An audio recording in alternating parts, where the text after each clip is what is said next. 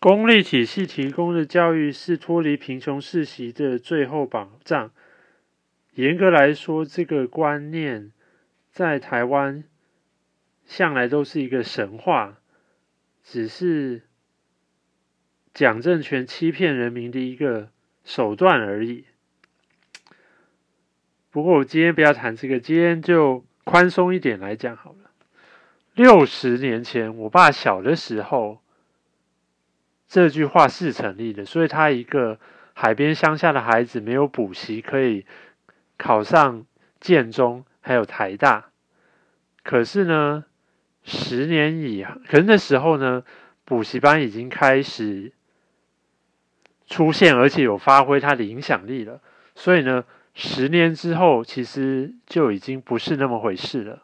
而且呢，补习班也影响力越来越大。我身边就有一个例子，我有个舅舅就是补习考上建中的。当然，我不是说他不聪明啦，但是就是好奇说，那如果他没去补习，他还考得上建中吗？不管，反正就是那样。然后呢，再来三十年前，我小时候那时候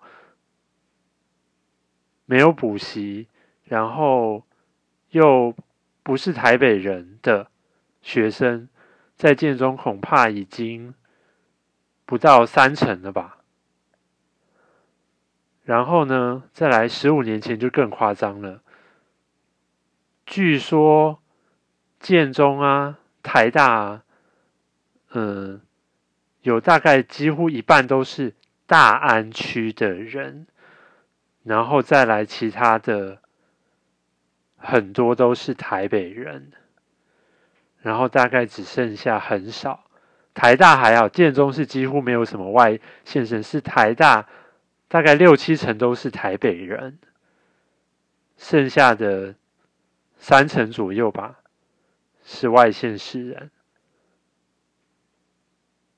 我爸他们那个年代还有什么各地的同乡会，那现在台大几乎根本都是。大安区的人呢？所谓大安区人，就是他爸妈是大安区人，那他住不住家里那是另外一回事了。反正就是爸妈的户籍是在大安区的，然后而且，对啊，都是在补习，那当然就是有钱补习的人就厉害啦，然后贝多芬嘛。所以这其实是很奇怪一件事情。好，再来讲另外一个，其实。再来讲另外一个，就是嗯，关于学历这一件事情，其实应该是说，我们很多的同胞很奇怪，就是会想要去追求一种表面上的公平，然后一定要人家给一个道理。其实公司应征员工哪有那么多道理？只要你不是真的。脑子或者是态度有问题，其实能力是都差不多的。但是人家要怎么挑人，其实那个有人家自己的道理，何必一定要打破砂锅问到底呢？但是就是有很多的人一定要问到底。那为了避免被人家责难攻击，最保险的方法当然就是把学历搬出来啊啊！跟你同一期的人，学历都比你好啊。比方说，人家都是国立大学毕业的啊。抱歉，你不是啊。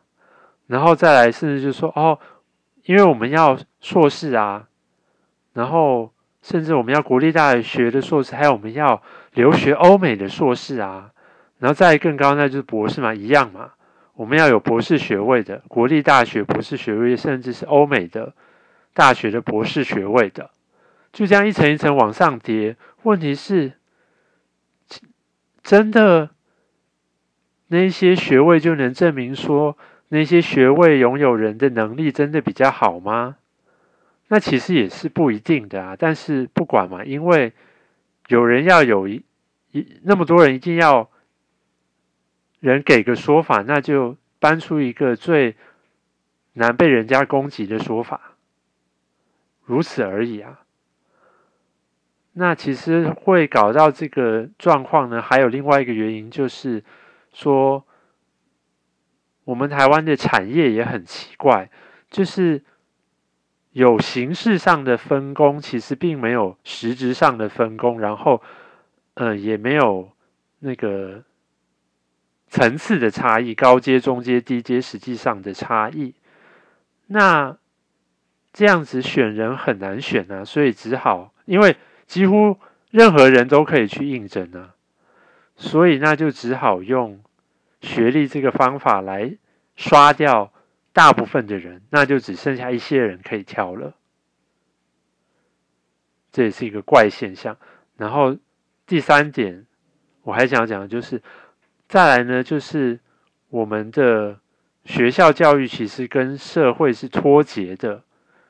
我看到过杂志的专题报道，还有问过的一些朋友，他们就说，其实不管你是什么学校、什么科系毕业的，进来通通都要从头训练来过。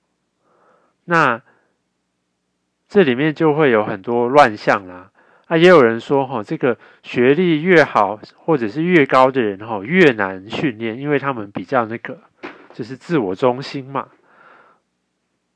然后再来另外一个，也有一些人的说法是说，呃，虽然说我们的教育很烂，可是因为我们的这种筛选机制，这个排名前面的学校毕业的学生呢，脑子还是比较灵活一些，动的比较快，所以扣除掉那一些态度怪异的以外，其实还是比较好教。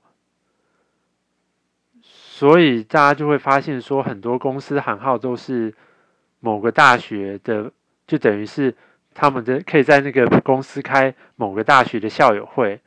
那每一间公司大概都有不同，就是不同的公司都有不同的，算是不同的大学的势力范围，或者是比方说这些科学园区，大概就是台金交城的最多了，他们最有势力。然后，反正很多别的公司，看什么样的公司就会有什么学校，像什么什么正大帮啦，或什么大帮的啦，等等等的，就变成说，其实也不是看，真的是在看说你学到了什么，其实就变成只是说一种，嗯，学长学弟学姐学妹的那种人际网络关系在在选人，然后其实也跟这个。教育无关了啦，那其实这些都是我们的教育的乱象，所以真正如果要解决这个问题的话，其实是应该要从国立大学的数量怎样才是一个合理的数数字，还有另外一个呢，就是招生的。方式其实是应该要回归给每一个学校，而不是有一个统一的规范什么的。其实这种中央集权式的方法，绝对是解决不了问题，相反的只会制造更多的问题。